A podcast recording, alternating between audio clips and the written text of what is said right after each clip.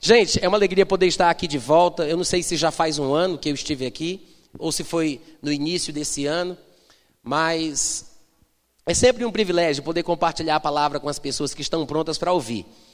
Eu ainda não tive a sorte de vir num dia onde eu gostaria de falar coisas que estão no meu coração, porque eu sempre pego vocês em meio a campanhas, né? Pelo menos vocês estão sempre na ativa, fazendo alguma coisa, e isso é muito bom. E eu vou falar sobre Daniel capítulo 3, porque afinal de contas me disseram que vocês estão em meio a um estudo no livro de Daniel, é isso mesmo? Então eu queria que você abrisse lá comigo no capítulo 3 do livro de Daniel, e eu acredito que esse livro, como um todo, ele é bem interessante. De fato, é um dos livros mais importantes em relação ao esquema profético escatológico para o cristianismo. O livro de Apocalipse, ele contém muitos elementos do livro de Daniel, e o livro de Apocalipse e Daniel, na verdade, se complementam. Você só entende um com a ajuda do outro. E o capítulo 3, especificamente, ele está em meio a uma situação profética. Eu sei que o capítulo 3, e provavelmente eu queria que vocês abrissem no capítulo 3 e olhassem aqui para mim, tá? Daqui a pouco a gente faz a leitura. Olha para cá, presta atenção. O capítulo 3, o que eu vou usar no capítulo 3, pelo menos eu penso que na maior parte do tempo, eu vou enfatizar a fidelidade de Sadraque, Mesaque e Abidnego em relação às coisas que Deus gostaria que eles fizessem. Servos de Deus que foram fiéis em meio a uma situação de oposição e de perseguição por parte de autoridades na sua época. Eles corriam perigo de morte, risco de morte, e mesmo assim, não temendo perder a própria vida, decidiram ficar na vontade de Deus. Mas eu gostaria, antes de falar sobre isso, que é o ponto central do que eu quero compartilhar com vocês hoje à noite, eu gostaria de lembrar, eu não sei se vocês perceberam isso, e eu vou falar até devagar porque é uma revelação muito profunda. O capítulo 3 de Daniel vem exatamente depois do capítulo 2. Por favor, só quem percebeu pode dar um amém bem forte. O que significa isso, meu irmão Natan? É porque no capítulo 2, para quem estuda mais profecia, quem estuda mais escatologia, você deve saber muito bem que o capítulo 2, ele é um capítulo chave, é uma espécie de chave mestra, que abre princípios importantes a respeito do Deus que controla os tempos e as eras. Aquele Deus que remove reis, que estabelece reis, que muda os tempos e as estações. O capítulo 2 é a planta a planta de Deus a respeito do que Deus iria fazer desde o tempo de Daniel até a volta do Senhor Jesus. Eu acredito que a grande maioria de vocês, eu acho que na, na, na, no último culto que vocês tiveram do livro de Daniel, vocês estudaram o capítulo 2? É, só os vivos, por favor, sem tumulto. Vocês estudaram o capítulo 2? Pronto, então vocês devem ter visto que no capítulo 2, Nabucodonosor está perturbado porque teve um sonho e ele sente que é um sonho espiritual, que traz revelações importantes, mas que ele não entende. E ele procura uma resposta, até que Daniel, orando a Deus, e ele compartilha isso com os seus amigos, lá no versículo 17 do capítulo 2, a Bíblia diz que então Daniel foi para casa e fez saber o caso a Ananias, Misael e Azarias, que eram seus companheiros, judeus, cujos nomes são Sadraque, Mesaque e Abidnego, que vão aparecer depois como protagonistas no capítulo 3, mas Daniel está orando a Deus junto com os seus amigos e companheiros e recebe a revelação de Deus. E ele traz para Nabucodonosor não somente o significado do sonho que Nabucodonosor teve, ele traz o sonho, porque Nabucodonosor não contou, e ele traz então a interpretação. E pelo que entendemos do que transcorre no capítulo 2, Nabucodonosor reconhece Daniel como um homem de Deus. E reconhece a informação que Daniel dá como uma revelação vinda do alto. Todos aqui, todos até aqui concordam comigo? E esse é o esqueleto do que Deus há de fazer até a volta de Jesus. Daniel explica que a grande estátua que Nabucodonosor viu seriam impérios ou reinos que se sucederiam de Nabucodonosor para frente. Ele vê uma estátua dividida em metais, com o acréscimo do barro na parte dos pés, e ele diz ao rei que ele é a cabeça de ouro. O Império Babilônico representa então aquela cabeça de ouro da estátua. E ele sai fazendo a descrição que viria um reino menor do que o dele, como está no versículo 39 do capítulo 2 de Daniel. Ele diz: Depois de ti, ó rei Nabucodonosor, se levantará outro reino inferior ao teu. Por isso que depois do ouro vem a prata. Porque o ouro é considerado como mais valoroso, mais importante, mais valioso do que a própria prata. E Daniel explicando diz que se levantaria um reino inferior ao de Nabucodonosor, assim como a prata é inferior ao ouro, e um terceiro reino de bronze, o qual terá domínio sobre toda a terra. Depois ele fala do quarto reino e fala dos pés, que é a segunda manifestação do quarto reino, ou na subdivisão aqui seria um quinto reino. Mas todos os estudiosos concordam que é o quarto reino revivido. Daniel explica que no final dos tempos, então, será cortada uma pedra, será descida do monte, não sendo cortada por mãos, que é o reino de Cristo, e ela atingirá essa última fase da história da humanidade. Neste último tempo, no último reino, que viria de sucessões desde Nabucodonosor até o tempo do fim, e então todos os reinos que dominaram aquela mesma região, a mesma terra, a partir da Babilônia, que é o atual Iraque, então toda a terra seria inundada da glória de Deus e o reino de Deus, o reino de Cristo, que nós aprendemos por Apocalipse, que é o milênio, se estabeleceria na terra. O que é interessante é porque quando começa o capítulo 3, diz que o rei Nabucodonosor fez uma imagem de ouro que tinha 60 côvados de altura e 6 de largura. Levantou-a no campo de Dura, na província da Babilônia. Vocês não acham extremamente curioso que logo em sequência, logo depois do capítulo 2, que se fala de uma grande estátua com a qual havia sonhado Nabucodonosor, logo no início do capítulo 3, diga que Nabucodonosor, que teve o tal sonho, tenha feito uma grande estátua. Quem acha isso curioso, juntamente comigo, levanta a mão aí, por favor. É muito curioso.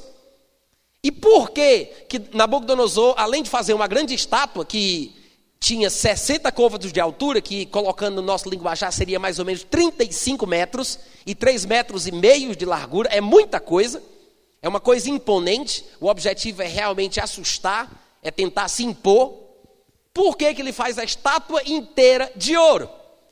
Eu acredito, e eu sei que alguns outros pregadores compartilham da mesma ideia, eu acredito que Nabucodonosor, depois que teve a revelação do sonho, ele quis estabelecer aquela estátua, talvez numa tentativa, uma tentativa inútil, que seria frustrada, mas talvez na cabeça dele, místico como ele era, um homem voltado para questões espirituais ou espiritualistas, ele tentava talvez fazer com que aquela grande estátua representasse a o impedimento do acontecimento do sonho que ele teve ou da revelação que Daniel trouxe sobre o sonho que ele teve. Porque, segundo Daniel, um reino inferior de prata eliminaria a sua influência e acabaria com o seu império, que era de ouro. Então ele pega o ouro e coloca na estátua inteira, não apenas na cabeça, mas ele coloca na estátua inteira, talvez para transmitir a ideia de que isso jamais iria acontecer. Mas irmãos, o que foi revelado por Daniel tinha sido previsto por Deus, e o que Deus sabe e conta não tem como não se realizar. Amém? Nós podemos dizer que aquilo que Daniel declarou era uma espécie de furo de reportagem profético. Deus fez Daniel revelar, antes de tudo acontecer, o que estava por vir. E não, não importava os esforços de Nabucodonosor, o que Deus havia previsto, iria acontecer. Outra curiosidade que nós encontramos no livro, no capítulo 3 de Daniel, é a ausência do próprio Daniel. Porque no capítulo 2 ele está bem presente e no capítulo 3 não se fala de Daniel. Onde estaria Daniel ao longo do capítulo 3? É provável, como dizem alguns, é provável que Daniel tenha sido tirado por Nabucodonosor por saber o que estava para fazer. Nabucodonosor, provavelmente, é possível, isso é apenas uma conjectura, isso não vai alterar em nada a nossa salvação, mas é interessante a gente considerar por que, que ele não está aqui. É possível que Nabucodonosor tenha tirado Daniel da cena para poder fazer toda essa cerimônia com um sentido espiritual, para tentar, talvez, na cabeça dele, coitado, impedir que a revelação de Daniel acontecesse. O que Nabucodonosor talvez não sabia, como nós vimos no capítulo 2, versículo 17, é que Daniel já tinha compartilhado do que estava rolando no palácio com os seus amigos Sadraque, Mesaque e Abdinego. Vocês podem dizer amém? Então Daniel não aparece, quem sabe talvez, tirado da cena, mandado para algum lugar, por Nabucodonosor. Daniel então não se encontra durante o período da consagração da estátua, talvez porque Daniel, como um homem de Deus, até reconhecido como tal pelo próprio Nabucodonosor, poderia tentar impedir o acontecimento, tocaria no assunto do sonho e, com a autoridade que Daniel tinha, poderia impedir os seus intentos. Então ele tira Daniel, pensando que pode fazer o que ele quer livremente, mas lá estão os amigos de Daniel que sabiam do que se passava, inteirados do assunto, homens de Deus que não se dobrariam a planos malignos, diabólicos, através de um homem. Diga amém. Sadraque, Mesaque e Abidinego são exemplos para nós.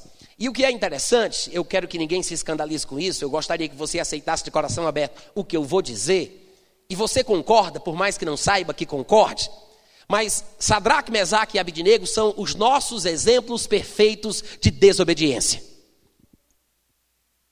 Som, teste, experiência. Eu acho que tem algum problema nesse microfone. Eu vou tentar de novo. Diga amém pela fé, tá? Sadraque, Mesaque e Abidnego são os nossos exemplos perfeitos de desobediência.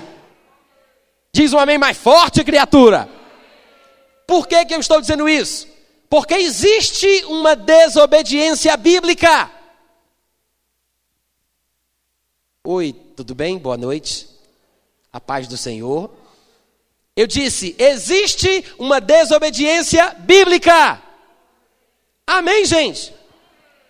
Eu esperava um pouco de resistência ou de ceticismo da parte dos irmãos, porque é muito comum que nas igrejas nós falemos sobre a importância de obedecer a Deus, mas não prestamos atenção aos testemunhos bíblicos, e eu tive a sorte de pegar o capítulo 3 de Daniel aqui hoje à noite, para poder usar isso como desculpa para falar sobre o que a Bíblia diz a respeito da desobediência bíblica.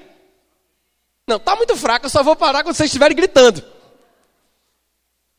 Existem situações, irmãos, em que nós temos, eu não disse que nós podemos, eu disse que nós temos, precisamos, é um dever de consciência de todo e qualquer cristão. Precisamos desobedecer, eu não disse desobedecer a Deus, mas existem homens investidos de autoridade, pessoas que estão em posição de importância, autoridades que estão constituídas sobre nós, que quando ordenam coisas que vão contra a vontade clara de Deus, onde o crente deve, deve desobedecer, nem que morra por isso. Amém? Eu, eu não estou dizendo que é fácil, eu não estou dizendo que é legal, que é bom, que é gostoso ou prazeroso, mas eu estou dizendo que é obrigatório.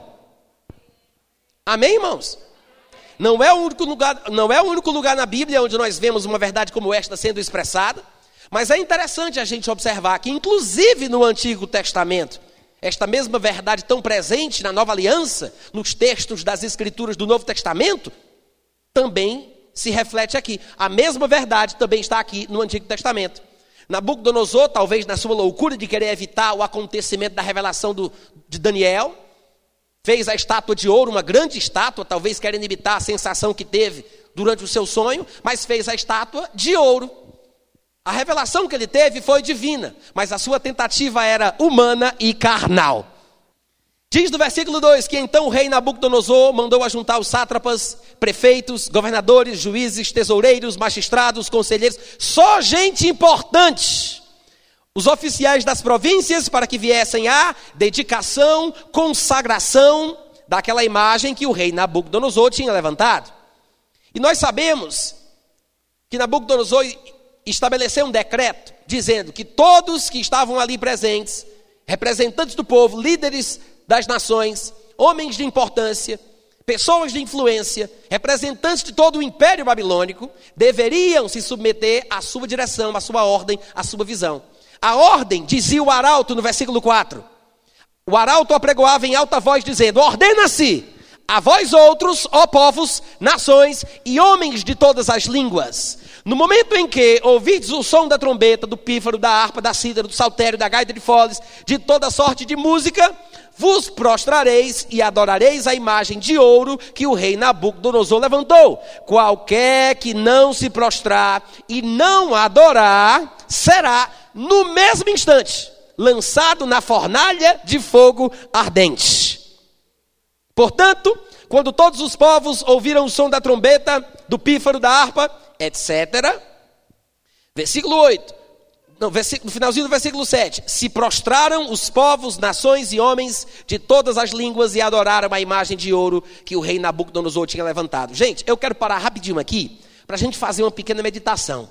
Como você teria se comportado numa situação como essa? Hein? Não é o colega que está do teu lado, não. Nem é o teu primo que ficou em casa. Eu não estou falando da tua avó nem da tua mãe. Eu estou falando de ti. Como você teria se comportado nessa hora? E eu sei que dentro da igreja, e em perguntas como estas, na maioria das vezes nós respondemos: Eu sou crente, rapaz, sou falador de língua e dizimista. eu jamais me submeto a ordens humanas. Tá, para para pensar na tua vida da forma que ela é. Eu não estou falando aqui do fantástico mundo de Bob, eu estou falando da vida como ela é. Lá no teu trabalho, quando o teu patrão te manda mentir, você já falou para o teu chefe que não mentiria? Quando ele te disse para falar uma mentira no telefone, de repente alguém ligou, tu atendeu, e, ele, e o chefe disse: diga para fulano de tal isso e aquilo outro. E você sabe que é mentira. O que foi que você fez? Você mentiu? Ou você disse para o chefe que não mentiria? Que se ele quisesse mentir, que mentisse ele mesmo, em nome de Jesus. Eu não estou falando para ele mentir em nome de Jesus. Você falar em nome de Jesus, que ele mesmo mentisse. Você falar, tudo o que fizerde, seja em ação, em palavra, tudo fazei em nome do Senhor Jesus. Como representantes de Cristo, ou seja, se Cristo jamais mentiria, você, em nome de Jesus, deveria dizer para ele que não iria mentir e que ele mentisse se ele quisesse. Você já fez isso? Você faria isso? Quem sabe Deus te dará uma oportunidade depois desta mensagem na semana que entra. E a pergunta é: você fará ou não fará? Vai mentir ou não vai mentir? Vai ser crente de verdade na hora do vamos ver? Ou vai ficar nesse negócio de blá blá blá? Porque aqui dentro da igreja, irmãos, é muito fácil. Mas na hora que o teu chefe te ameaça te despedir, ou, ou nem que seja isso, mas simplesmente você não quer sofrer retaliações, você não quer ser perseguido, você não quer alguém no seu encalço, você não quer ficar como mal visto, aquela pessoa que sempre é do contra. Pois eu vou dizer uma coisa para você: se você tem medo de ser despedido porque você se determinou a não mentir e vai sempre falar a verdade, talvez você esteja tendo uma perspectiva diferente, a perspectiva errada. Porque talvez o seu chefe até fique magoado com você, porque disse para ele que não mentiria, mas numa próxima oportunidade, quando ele precisar de alguém de confiança, ele vai lembrar do crente que não mente. Então, em vez de ser despedido, pode ser que você seja promovido. Mas não se alegra só porque eu estou dizendo que pode ser que você seja promovido, não. Porque pode ser que você seja mesmo despedido em nome de Jesus. Dá uma aleluia. Amém, irmãos? Eu me lembro nas Escrituras que os apóstolos se alegravam por terem sido considerados dignos de sofrer afrontas pelo nome do Senhor Jesus. Todo aquele que quer viver piedosamente em Cristo Jesus sofrerá perseguição. Viver como crente neste mundo onde Satanás é Deus é ter que nadar contra a maré. Alô? Amém, irmãos? A história é essa. Como é que a gente vai se comportar? Eis aqui um exemplo de homens que nem falavam em línguas, nem tinham nascido de novo, nem tinham conhecido Jesus, não tinham o privilégio de estar dentro de uma igreja evangélica. Tinham princípios de Deus em sua vida. E eles nos dão exemplo sobre o que nós devemos fazer em situações semelhantes. Desobediência bíblica. Existe uma desobediência bíblica. Diz então que, versículo 8, no mesmo instante se chegaram alguns homens caldeus e acusaram os judeus disseram ao rei Nabucodonosor: Ó oh, rei, vive eternamente. Bando de babão! Tem muita gente assim. Porque eles dizem, rei, hey, vive eternamente. Deixa eu te falar que tem gente que não se prostrou, mas eles também não se prostraram, porque ficaram em pé para ir contar. Mas tem gente que está mais preocupado com a vida dos outros do que com a sua mesma. Quer fazer o mal. Tem gente assim, até dentro da igreja. Diga misericórdia. No versículo 10, para engabelar o rei, né, com lisonjas, babando o rei, ó rei, vive eternamente. Versículo 10: Tu, ó rei, baixaste um decreto pelo qual todo homem que ouvisse o som da trombeta, do pífaro, da harpa, da cítara, do saltério, da gaita de foles e de toda sorte de música, se prostraria e adoraria a imagem de ouro e qualquer que não se prostrasse e não a adorasse seria lançado na fornalha de fogo ardente. Pois é, há uns homens judeus que tu constituíste sobre os negócios da província da Babilônia. Saquei. É inveja. Inveja. Ciúmes. Por causa do favorecimento. Eram amigos de Daniel. E foi Daniel quem pediu ao rei. No capítulo 2, mostra isso. Daniel pediu ao rei, pela influência que ele tinha com o rei, porque ele tinha ganhado notoriedade diante do rei, ele pega e pede ao, ao, rei que os seus amigos tenham posições de importância. E de fato o rei fez isso, mas mexeu com o povo da região. O povo ficou enciumado, ficou com inveja e estavam prontos e dedicados a dar o lugar ao diabo para acabarem com a vida deles.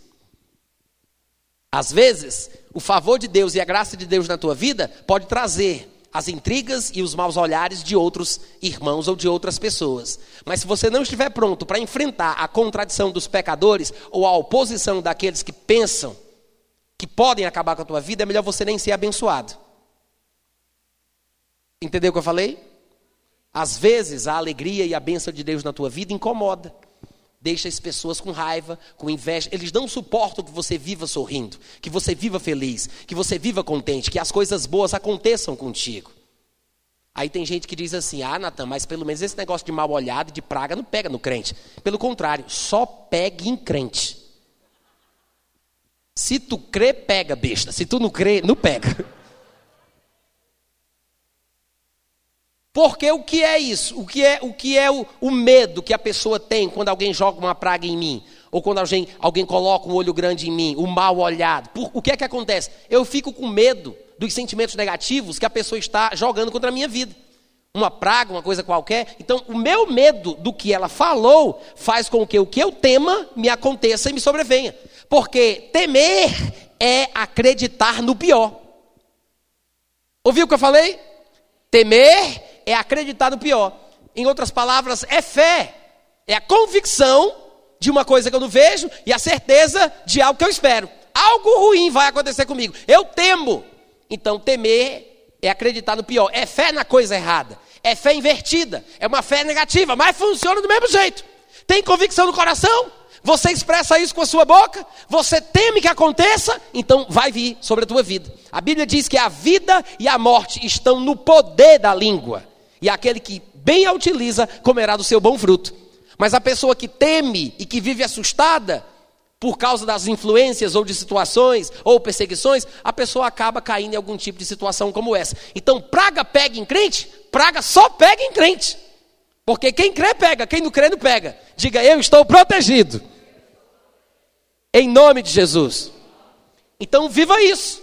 Fique firme e não deixe se influenciar pela oposição dos pecadores ou por aqueles que sentem inveja de você. Mas saiba que as bênçãos de Deus na tua vida, as coisas boas que te acontecem, atrairão olhares de invejosos. Diga amém. É verdade de qualquer maneira. Foi isso que estes homens vieram fazer: tentar eliminar a concorrência. Eles queriam que eles fossem mortos e provavelmente tomar o lugar deles, depois que eles já não estivessem mais ali. Há uns homens judeus que tu constituíste sobre os negócios da província da Babilônia, Sadraque, Mesaque e Abidnego, versículo 12. Estes homens, ó rei, não fizeram caso de ti, a teus deuses não servem, nem adoram a imagem de ouro que levantaste. Então, Nabucodonosor, irado, furioso, mandou chamar Sadraque, Mesaque e Abidnego. Trouxeram a estes homens perante o rei, e Nabucodonosor falou a eles, dizendo: É verdade ó oh, Sadraque, Mesaque e Abednego, é verdade que vós não servis a meus deuses, nem adorais a imagem de ouro que eu levantei? É verdade? Irmãos, na hora do vamos ver assim, cara a cara, tete a tete, hein? O governador, o imperador, o presidente da república, o policial, te desafiando assim: o que é que tu vai dizer? É verdade o que eu ouvi falar sobre a tua fé? Sobre a tua convicção? A Bíblia diz: santificai a Cristo como Senhor no vosso coração, para que possais dar a razão da esperança que existe em vós.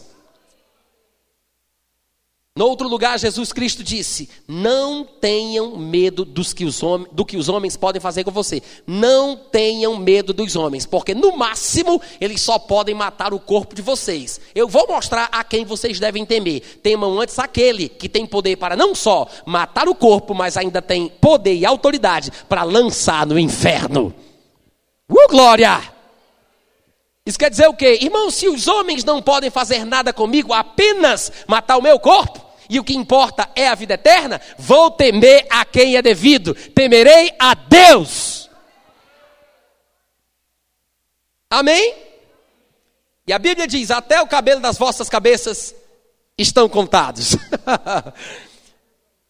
No versículo 15, Nabucodonosor, ainda fazendo ameaças, diz: Agora, pois, está dispostos, e quando ouvirdes o som da trombeta, do pífaro, da cítara, da harpa, do saltério, se não a adorardes, se não se, se não se prostrarem, se não adorarem a imagem que fiz, porém, se não a adorares, sereis no mesmo instante lançados na fornalha de fogo ardente.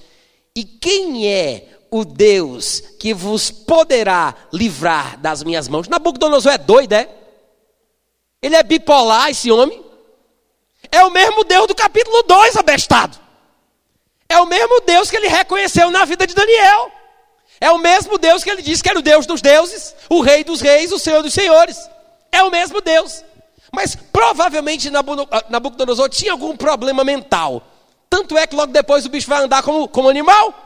Ele tinha algum problema, alguma coisa estava errada na vida dele.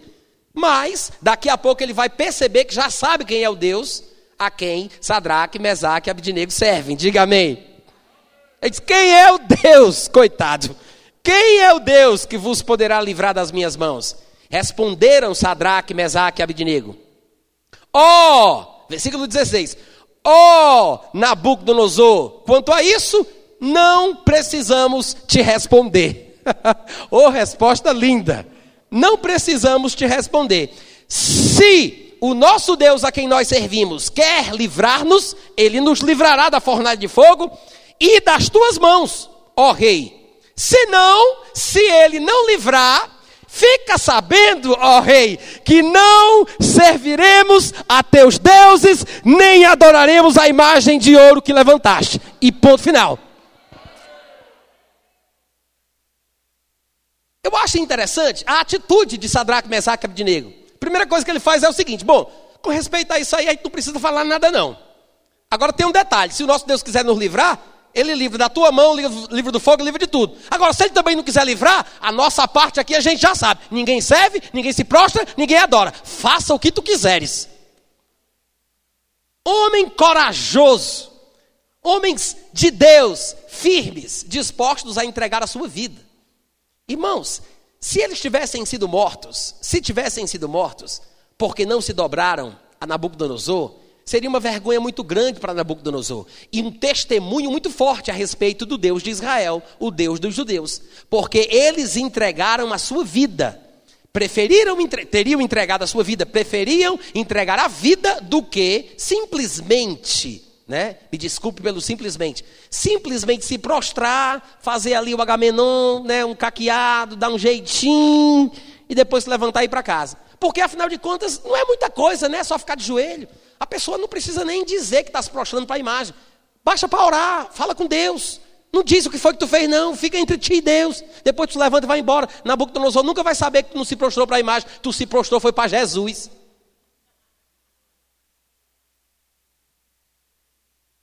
De vez em quando nós somos tentados a fazer isso, né? A dar um jeitinho. Eu não estou falando de vocês, não, gente. Estou falando dos primos de vocês, dos, co dos colegas de vocês. É não, é? não tem gente aí fora que faz isso? Mas sabe o que é interessante? A atitude de Nabucodonosor, a atitude de Sadraque, Mesaque e Abednego, é deixar claro.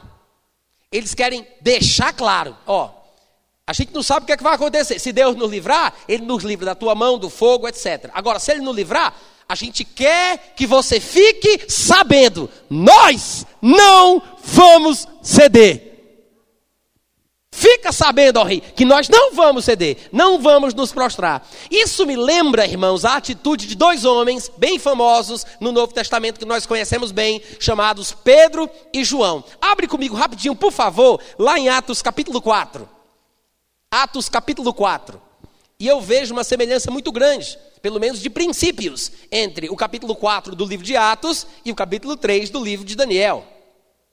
Pedro e João, diz o versículo 1 do capítulo 4, falavam ao povo explicando algumas coisas associadas à cura daquele paralítico, da, da, da porta do templo, que vocês devem lembrar bem. Enquanto eles falavam, diz que, versículo 1, capítulo 4, página 188 na minha Bíblia. Sobrevieram os sacerdotes, o capitão do templo e os saduceus, ressentidos por ensinarem eles o povo e anunciarem em Jesus a ressurreição dentre os mortos. Os prenderam, os recolheram ao cárcere até o dia seguinte. No versículo 5 diz que no dia seguinte reuniram-se em Jerusalém, presta atenção, as autoridades, os anciãos e os escribas, homens de influência na nação de Israel, pessoas investidas de autoridade. Vocês estão me ouvindo? Versículo 6. Com o sumo sacerdote Anás, Caifás, João, Alexandre e todos os que eram da linhagem do sumo sacerdote, pondo-os perante eles, os arguíram nos seguintes termos: Com que poder? Hein? Em nome de quem? Hein? Vocês fizeram isso? Fala aí! Em nome de quem? Com que poder? Da onde é que foi que saiu essa ideia doida de vocês fazerem o que vocês fizeram? Quem foi que deu ordem? Quem foi que autorizou? Cadê o papel assinado? Então Pedro, versículo 8, cheio do Espírito Santo. E isso aqui não é apenas um detalhe que deve ser visto en passant. A razão pela qual Pedro vai ter a ousadia, olha para mim, presta atenção, não vai ler o texto sem mim, não é covardia, hein? Olha para cá. A razão pela qual Pedro vai dizer o que ele diz aqui no capítulo 4, a atitude que ele tem é exatamente porque ele estava cheio do Espírito Santo. Quem não está cheio do Espírito Santo e tenta imitar Pedro, se lasca. Perde a bênção, só se dá mal. Agora, não adianta tentar imitar o comportamento de quem crê. Ah, eu ouvi dizer que quem tem fé age. Então, se eu creio que fui curado, porque eu estou precisando de saúde, então eu vou agir como quem crê. Imitar quem tem fé, imitar o comportamento de quem crê, não é a mesma coisa de estar crendo. Tem muita gente que larga o remédio, sai da cama, joga fora o óculos, mas depois tem que pegar de volta, porque na verdade só está imitando o comportamento de alguém sobre o qual ele ouviu que creu e foi curado. Então, imitar o comportamento de quem tem fé não é a mesma coisa de estar crendo. Amém, irmãos? Para você fazer o que Pedro fez, com a mesma motivação que ele teve, você tem que estar na mesma condição e estado espiritual no qual ele se encontrava. Cheio do Espírito Santo. cheio do Espírito Santo. Pedro, cheio do Espírito Santo, diz o versículo 8: disse: autoridades do povo e anciãos. Qual foi a primeira palavra que Pedro proferiu? Qual foi a primeira palavra que Pedro proferiu? É, só os vivos, por favor, sem tumulto. Vou perguntar de novo. Qual foi a primeira palavra que Pedro proferiu?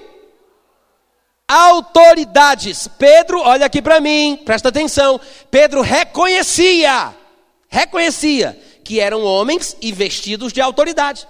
Pedro não era um treslocado, um treslocado qualquer, irresponsável, que iria chutar o pau da barraca e começar a soltar os cachorros em cima dos anciãos, dos sacerdotes, do capitão do templo dos escribas, ele não iria fazer isso.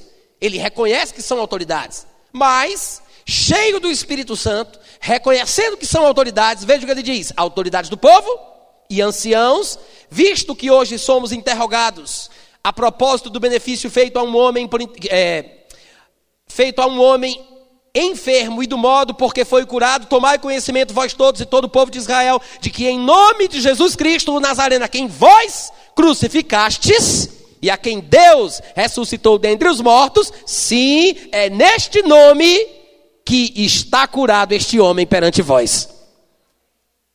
Vocês lembram da pergunta que as autoridades fizeram a Pedro? Lá no versículo 7, com que poder ou em nome de quem vocês fizeram isso? Não era essa a pergunta? Com que poder ou em nome de quem? Aí Pedro disse: autoridades, fiquem sabendo. Me lembra de Sadraque, Mesaque e. Fica sabendo, ó rei, Aqui vem Pedro e diz: autoridades, ficai sabendo que foi no nome do Senhor Jesus Cristo. Quando chega lá no versículo 13, diz que as autoridades viram a intrepidez de Pedro e João, sabendo que eram homens iletrados e incultos. Lembra do contexto, gente? Lembra do contexto: esses homens tinham sido apanhados, já tinham sido colocados no cárcere, pernoitaram na prisão, no outro dia pela manhã eles foram indagados. Então, esse era o contexto. Eles estavam debaixo de pressão, debaixo de ameaça por pessoas investidas de autoridade. E mesmo assim, Pedro e João, pescadores, iletrados, incultos, não baixaram a cabeça, não gaguejaram quando foram falar, não ficaram no, no titubeando, titubeando, a é, é, a é. Eles falaram em alto e bom som. Por causa da postura de Pedro e João, por causa da atitude ereta, cabeça erguida, estufando o peito como quem carrega o rei na barriga. Ô oh, glória! Pedro diz, para quem quiser ouvir, ele diz: Foi no nome de Jesus que vocês mataram. Quando viram a intrepidez de Pedro, sabendo que eram homens incultos e letrados, admiraram-se. Ou seja, uma pessoa sem muita educação, sem muito estudo, sem muita desenvoltura, normalmente, debaixo de pressão, sendo ameaçada, depois de ter passado a noite na prisão, não se comportaria assim. Ficaria gaguejando, sem saber onde colocar a, a cara, meio sem jeito, meio sem graça. Mas Pedro e João estavam diferentes. Olharam nos olhos, falaram na cara. Por quê? Estavam cheios do Espírito Santo. Cheios do Espírito Santo. Então, diz que admiraram-se, versículo 13, e reconheceram que eles haviam estado com Jesus. Lá no versículo 17 diz que, mais para que não haja maior divulgação entre o povo, ameacemos-los para não mais falarem neste nome a quem quer que seja. Chamando-os, ordenarão-lhes. Você pode repetir comigo essa palavra? Como é que é? Só mais uma vez, por favor. Só para decorar. Era uma ordem. Era uma ordem. Gente, normalmente se diz: manda quem pode, obedece quem tem juízo. Era uma ordem clara e direta. Ordenaram-lhes que absolutamente não falassem, nem ensinassem no nome de Jesus. Aí, aí, como você se comportaria? É a mesma pergunta que nós fizemos no contexto de Sadraque, Mesaque e Abdinego. Como você se comportaria? A ordem é dada. Existem consequências. Como você reage à ordem que foi proferida pela autoridade, pela pessoa que está numa posição de lhe julgar, de lhe prender e lhe açoitar? A ordem foi dada. Mais ou menos quase todo mundo, não é um comportamento louvável, faria mais ou menos assim: hum, tá, uhum, tá, sim, hum, uhum. Porque não quer mentir, né, para dizer que não vai obedecer. Mas dá um jeito dele pensar que vai obedecer, mas pelas costas não cumpre. Alô? Muita gente faz isso. Dá um jeitinho de fazer a pessoa pensar que vai obedecer, quando na verdade já sabe que não vai cumprir. Mas irmãos, será que esse é o comportamento certo? Bom, o exemplo de, de Daniel capítulo 3, que nos deram Sadraque, Mesaque e Abednego, foi o seguinte, ó, se Deus vai livrar a gente ou não vai, eu não sei, mas uma coisa eu quero que tu saiba, a gente não vai obedecer. Dá um grito de aleluia aí, meu irmão. Fica sabendo, ó rei, fica sabendo Gente, franqueza, coragem, integridade, isso também é cristianismo. Mesmo que você morra, dá uma aleluia, pela fé.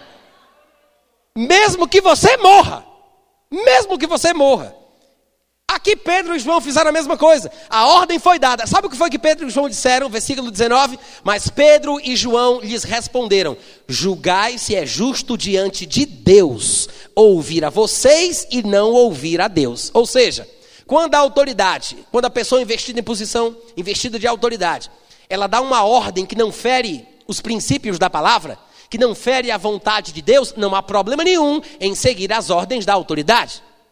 Mas quando aquilo que a autoridade diz é diretamente contra o que Deus falou, Pedro deixa bem claro que é que o crente tem que fazer. Não é justo aos olhos de Deus, pode ser até justo aos olhos do capitão, aos olhos do governador, aos olhos do policial, aos olhos da autoridade, às vezes de alguns maridos mandões, metidos a bestas que pensam que devem dominar a sua mulher, na cabeça de alguns pastores manipuladores que pensam que devem governar o povo, na cabeça de algumas pessoas que estão em posição de liderança. Amém, gente? Às vezes, às vezes, pode parecer bom para a pessoa que está em posição de autoridade, que a pessoa lhe obedeça, mas Pedro está dizendo: não é justo diante de Deus. Aí é uma questão pessoal, sabe como é que é? É entre você e Deus.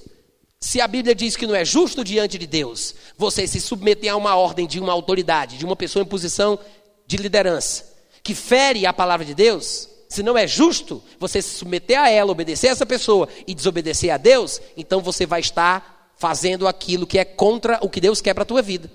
Pedro e João quiseram deixar bem claro para eles saberem o seguinte: não é justo, não é justo aos olhos de Deus, diante de Deus, não é justo nós ouvirmos vocês em vez de ouvirmos a Deus, porque eram duas ordens contrárias. Jesus passou três anos e meio com eles, treinando-os para falar. Lá em Marcos capítulo 3, do versículo 7 em diante, está escrito que Jesus chamou os que ele mesmo quis e designou estes para estarem com ele, para os enviar a pregar e exercer a autoridade de expelir demônios. Então Jesus os preparou três anos e meio para falarem, e Jesus era a expressa imagem da pessoa de Deus. Como é que chega agora uma autoridade e diz para eles não falarem?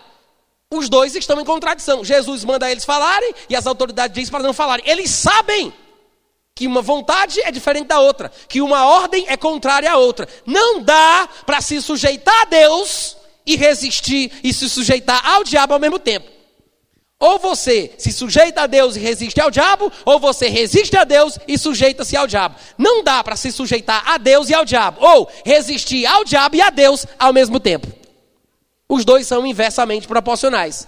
Amém, irmãos? E às vezes, sujeitar-se a Deus e resistir ao diabo é colocar a vida em risco. Diga amém. Isso também é cristianismo, tá? Isso também está na Bíblia.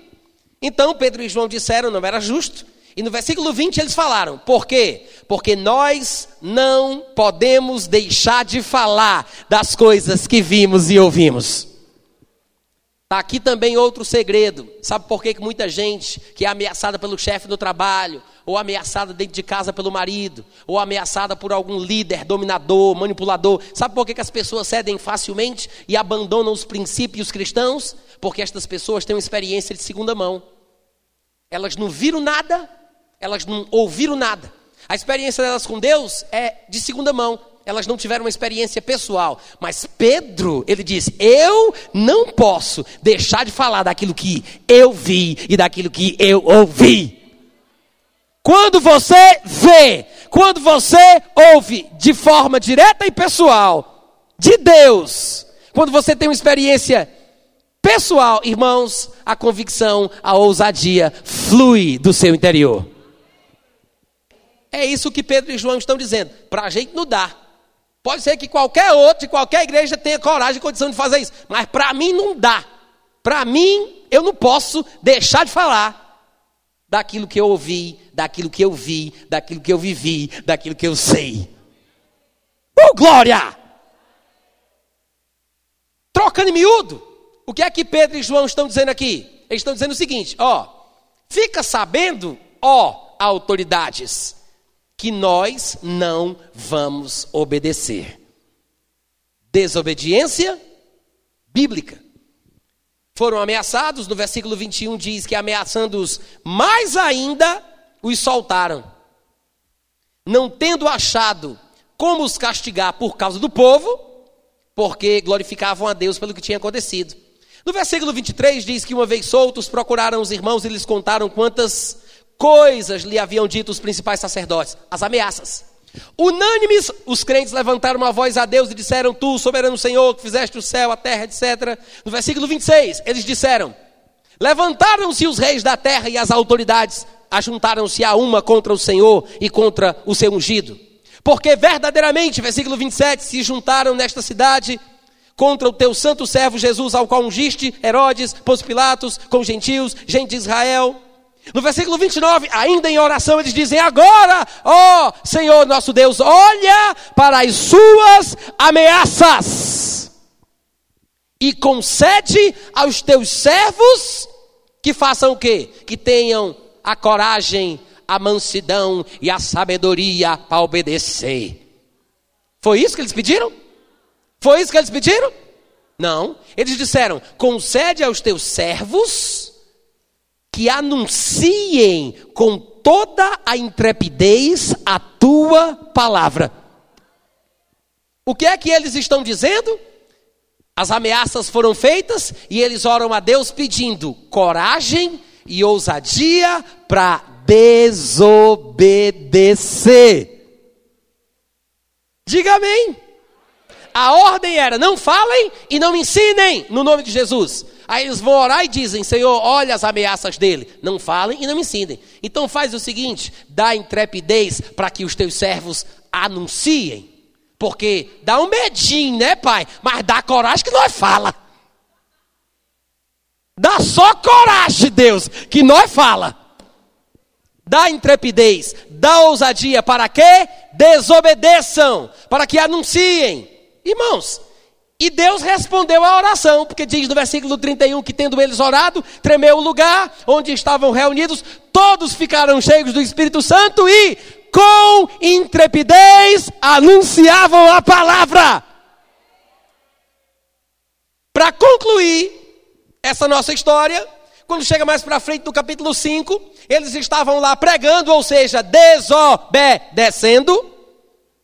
E no versículo 17, levantaram-se, porém, o sumo sacerdote e todos os que estavam com ele, isto é, a seita dos saduceus, tomaram-se de inveja prenderam os apóstolos e os recolheram à prisão pública, mas de noite um anjo do Senhor abriu as portas do cárcere e conduzindo-os para fora, lhes disse: Vão, apresentem-se no templo e digam ao povo todas as palavras desta vida. Peraí, peraí, era um anjo das trevas, era? Peraí, gente, versículo 19, era um anjo das trevas? Era um anjo do diabo? Era um anjo da asa preta?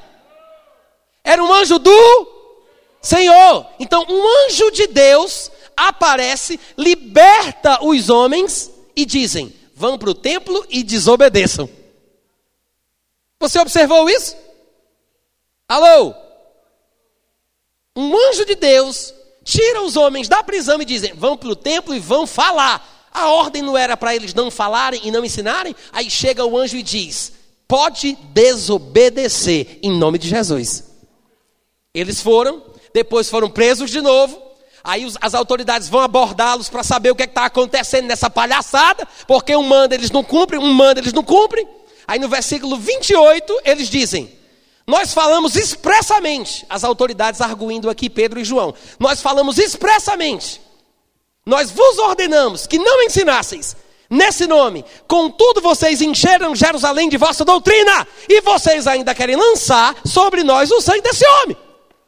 Então Pedro, no versículo 29, e os demais apóstolos afirmaram: é porque antes importa obedecer a Deus do que aos homens. Uh, glória! Aí ele prega mais um tiquinho, passa tudo, Gamaliel faz aquele discurso famoso que de vez em quando a gente menciona em nossas igrejas. Soltaram eles com medo e também seguindo o conselho de um homem muito sábio, que era Gamaliel. Lá no versículo 40, ainda no capítulo 5, diz que, chamando os apóstolos, açoitaram-nos e ordenaram-lhes. Ordenaram-lhes. Não é a primeira vez, hein, gente? Não é a primeira vez. Ordenaram-lhes de novo que não falassem em nome de Jesus. Às vezes, quando eu leio essa passagem, eu fico pensando que as autoridades estão dizendo assim: homem, não fale não em nome de Jesus. Mas todo mundo sabe que a interpretação correta não é essa. Eles estavam dizendo: não falem no nome de Jesus, e os saltaram. Versículo 41. E eles se retiraram do sinédrio Oh, coisa linda, gente! Regozijando-se por terem sido considerados dignos de sofrer afrontas por causa desse nome. E todos os dias, no templo e de casa em casa, não paravam de desobedecer. Oh, glória! Diga aleluia! Eu encerro aqui a mensagem de hoje à noite. Eu sei que a gente poderia voltar para o capítulo 3 de Daniel, mas infelizmente eu não tenho tempo para isso. Porque o fechamento do capítulo 3 segue a mesma linha, o mesmo princípio. Afinal de contas, tinha que ser, porque a Bíblia se interpreta a ela mesma. É um contexto diferente, o palavreado é outro, mas a verdade continua a mesma. Não obedeça a ordens, não importa quem seja a autoridade, não obedeça a ordens que ferem os princípios da palavra de Deus. Mesmo que você perca a sua vida, fica firme até o fim e você estará dando um bom testemunho em nome do Senhor Jesus. Quantos podem dizer amém? Uh, glória! Aleluia! Muito obrigado pelo carinho, gente.